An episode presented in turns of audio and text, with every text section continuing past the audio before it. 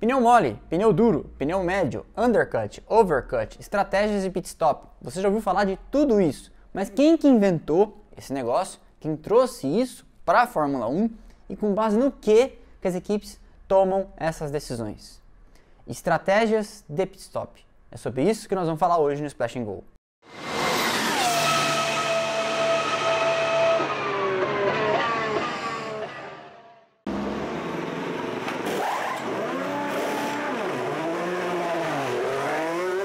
A possibilidade de um carro de Fórmula 1 parar nos boxes durante a corrida é uma coisa que sempre existiu, desde a primeira que foi disputada lá em Silverstone, em 1950.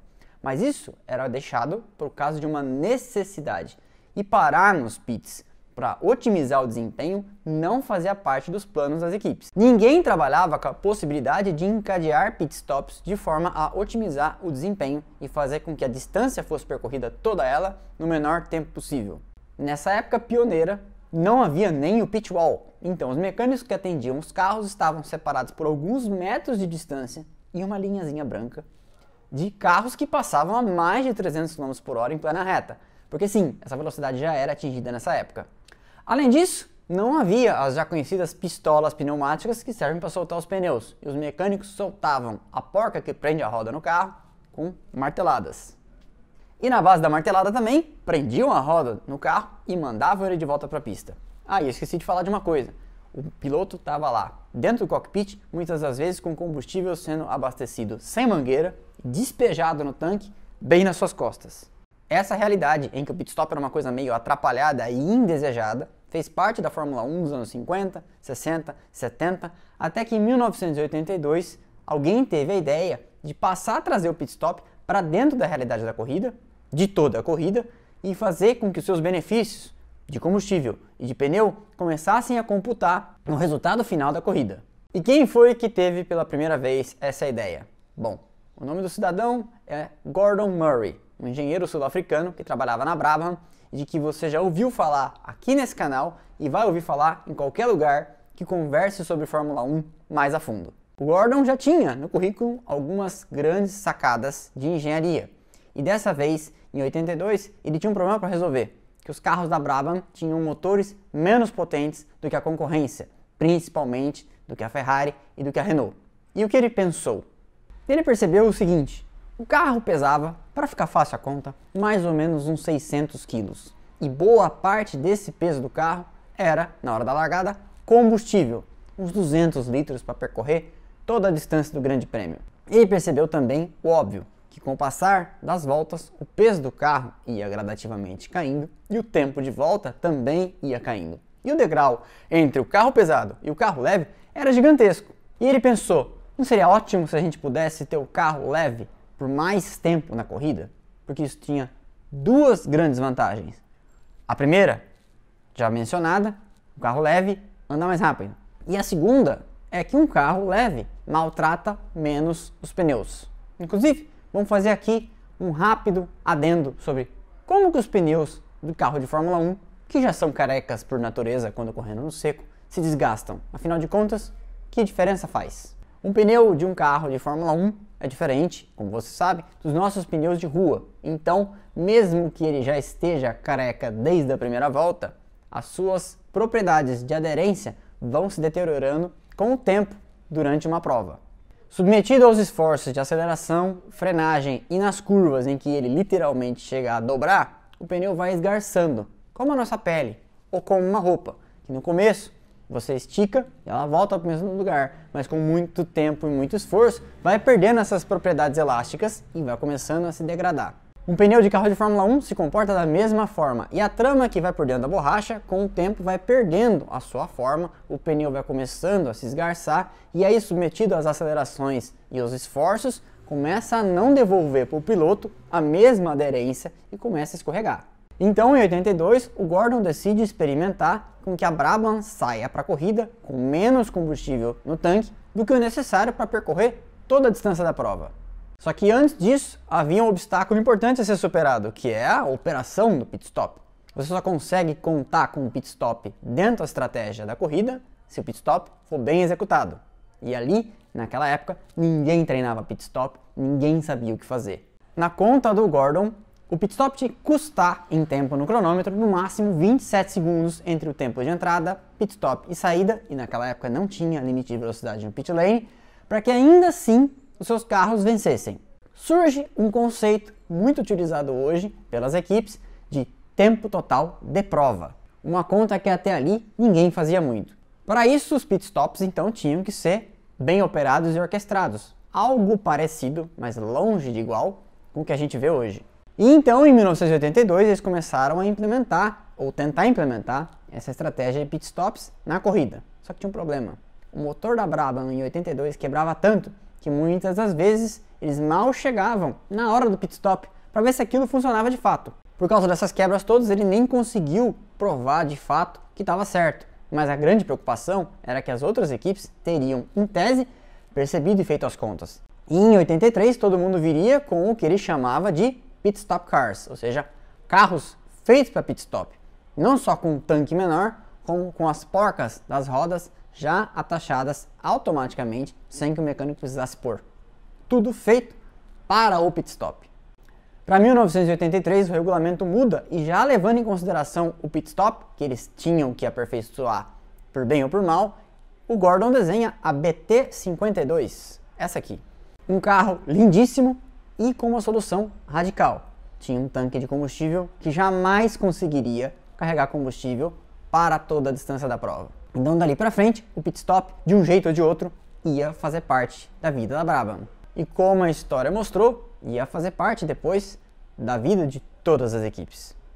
Tá bom, mas aí, como funciona afinal essa história de tempo total de corrida? E como são tomadas essas decisões? Porque hoje em dia não tem mais reabastecimento.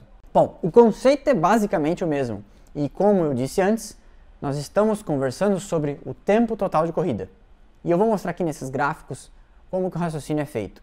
Primeiro de uma maneira bem simplificada e depois nós vamos inserindo outras condicionantes da vida real para mostrar como é complicado esse negócio de pensar uma estratégia de pit stops. Primeiro de tudo, imagine uma corrida hipotética de 30 voltas. E nessa corrida hipotética aqui do nosso exercício, você nem é obrigado a levar em conta a regra da FIA de alternar compostos de pneu. Faz de conta que você pode correr a corrida toda com o mesmo tipo de pneu. Beleza? Então vamos lá. Como você sabe, e se não sabe eu explico, pneu mais duro resiste mais aos esforços, mas também ao longo de sua vida tem menos performance, ou seja, o tempo de volta com pneu duro é pior. Já o pneu macio gruda mais fácil no asfalto, te dá tempos de volta muito melhores, só que o ciclo de vida é bem mais curto, porque ele é macio e ele vai desmanchando mais fácil ao longo do tempo. Então aqui na nossa corrida hipotética, o pneu duro, vamos dizer que dura 15 voltas. Então você pode fazer um pit stop, correr duro, duro e até o final da corrida, certo? E esse pneu duro te dá tempos de volta de 1 minuto e 30 segundos. 30 voltas andando a 1 minuto e 30 segundos mais o tempo do pit stop na volta 15.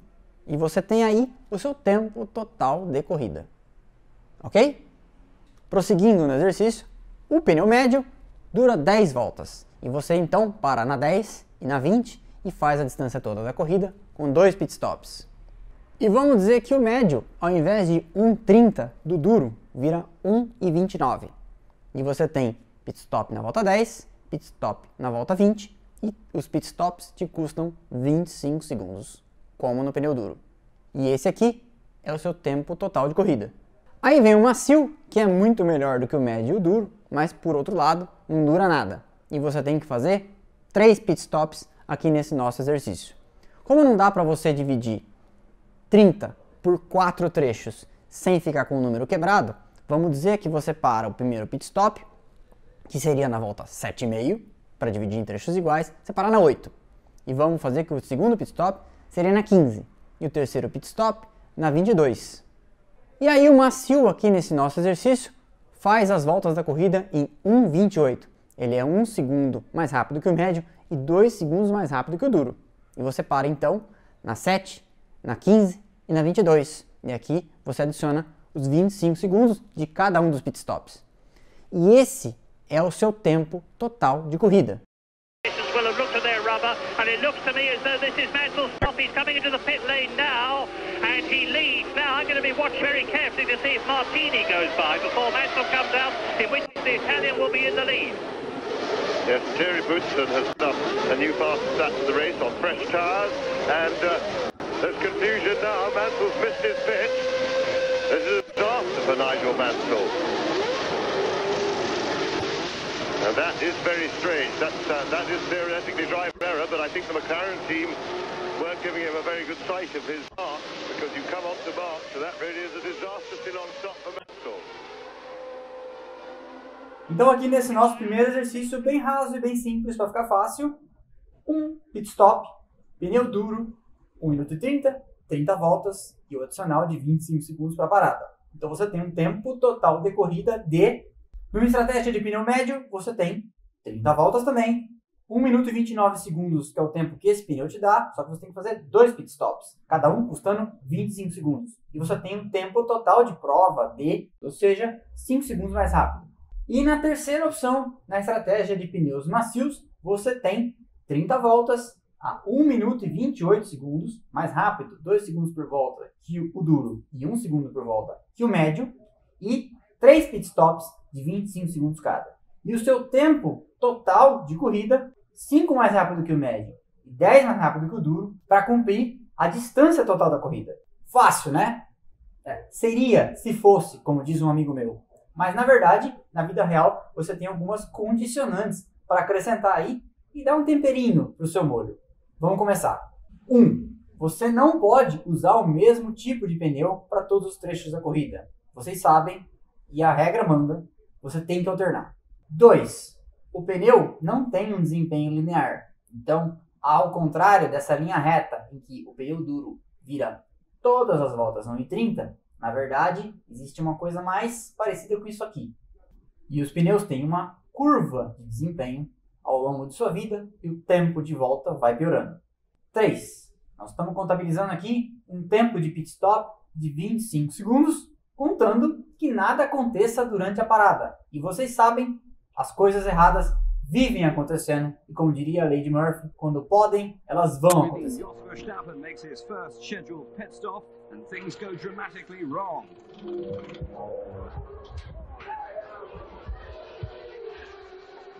Somehow, unbelievably, no one. Chima making his first ever Formula One pit stop. I'm delighted to say it looks like he's okay, but. 4. A posição de pista é um fator muito importante. Ou seja, muitas das vezes a sua estratégia vai funcionar, mas acontece que vem vindo oito carros retardatários disputando posição entre si e aquilo vai melar toda a sua estratégia e você não vai conseguir virar os tempos de volta necessários para que a estratégia funcione e o seu tempo total de corrida seja menor que o do adversário.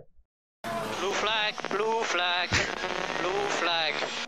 5. Ainda que seu pit stop funcione e que você volte numa posição de pista que te permita virar os seus tempos, muitas das vezes não são retardatários que vão atrapalhar a sua vida, e sim outros carros com quem você está disputando, ou até em outras estratégias diferentes que calham de estar na sua frente na pista e você não consegue ultrapassar. Então, todo esse exercício teórico, muitas das vezes, funciona para uma pista onde é fácil ultrapassar, como Monza, e não funciona de jeito nenhum uma pista em que é virtualmente impossível de ultrapassar, como Mônaco. Por isso que às vezes acontece em Mônaco ou Singapura que um carro acidentado na primeira volta para troca a asa dianteira que quebrou, por exemplo, e coloca um pneu para ir até o fim da corrida, que ele já cumpriu com a necessidade de alternar tipos de pneu, e ele acaba chegando numa boa posição, porque ele corre a maior parte da corrida fora do tráfego, podendo virar as suas voltas, sem depender dessas condicionantes aqui. E aí o mundo teórico se aproxima mais do mundo prático. Da onde vêm todas essas informações? De tempo de volta, estimativa da degradação de pneu e etc e tal. Bom, você já parou para pensar para que, que servem os treinos livres de sexta-feira? Justamente para isso. As equipes vão para a pista, com o pneu médio, com o pneu duro, com o pneu macio, com tanque cheio, com tanque vazio, e produzem uma quantidade imensa de dados de seus tempos de volta, cruzado com o peso do carro, com o combustível que eu falei, com a condição climática e de olho também nos tempos de volta dos adversários. Hoje em dia, o componente do Big Data, ou seja, a leitura, armazenamento e interpretação de uma quantidade imensa de dados, é um fator muito importante.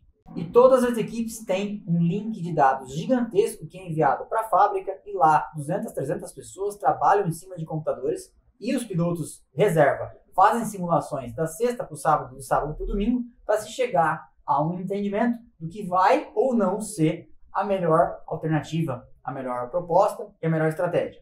E por cima disso, você acrescenta um complicador a mais, que é o clima e a possibilidade da entrada do safety car. Porque aí todo esse mundo teórico vai por água abaixo por um fator fora do controle de qualquer um. Ou no caso de algumas equipes, como a Renault em 2008, não tão fora do controle assim. Como eu falei, esses exercícios gráficos que eu fiz foram bem básicos para mostrar conceitualmente como as coisas funcionam e, evidentemente, como eu coloquei aqui, há diversas camadas de fatores complicadores em cima da questão de se decidir uma estratégia. E mesmo com todas essas camadas de complicadores, como eu falei também, tem o um imponderável que vem e pode acabar mudando tudo. Mas essa era uma ideia para tentar destrinchar um pouco o mundo das estratégias do pit stop. E esse foi mais um episódio do Splash and Go no YouTube. Eu espero que vocês tenham gostado. Na semana que vem tem mais. Curta, se inscreva para receber as notificações. Nós já somos mais de 500 inscritos aqui. E se você não segue ainda, segue lá no Instagram, splashandgo.podcast. O link está aqui embaixo. E eu te vejo aqui ou lá, onde tem conteúdo diário também. Valeu e um abraço.